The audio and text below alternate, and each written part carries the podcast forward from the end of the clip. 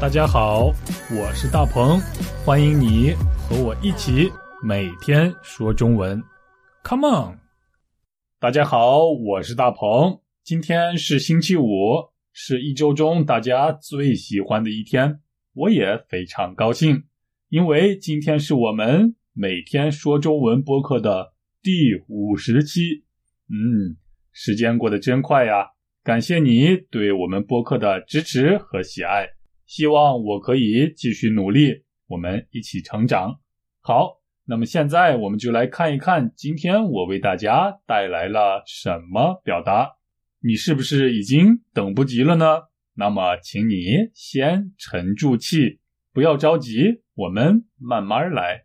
好，其实你已经听到了今天的表达，那就是沉住气。先来听对话，我相信你可以猜到。沉住气的意思是什么？大鹏，大鹏，我的股票又跌了，怎么办呀？要有耐心，我们再等等吧，别着急。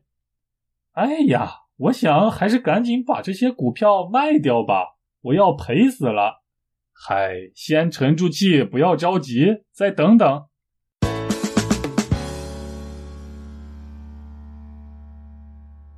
大家有人买股票吗？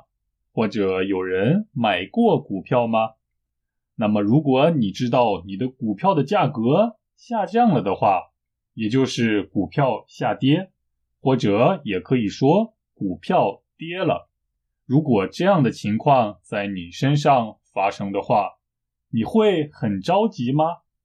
你会很担心你买的股票的价格会继续下降吗？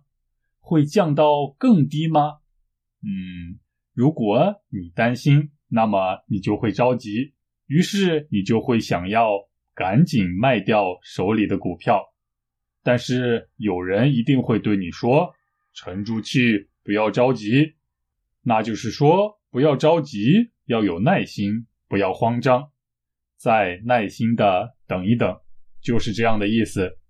这就是沉住气所表达的意思。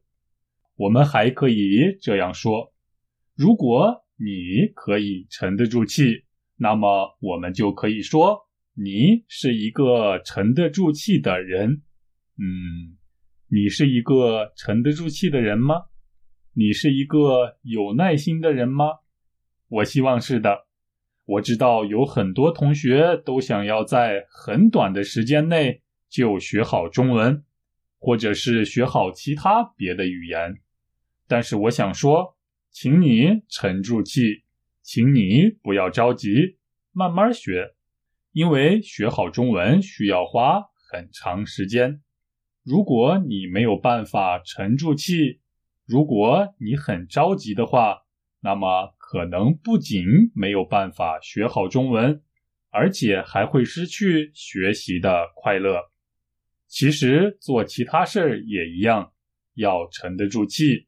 要沉得住气才可能成功，大家同意我的看法吗？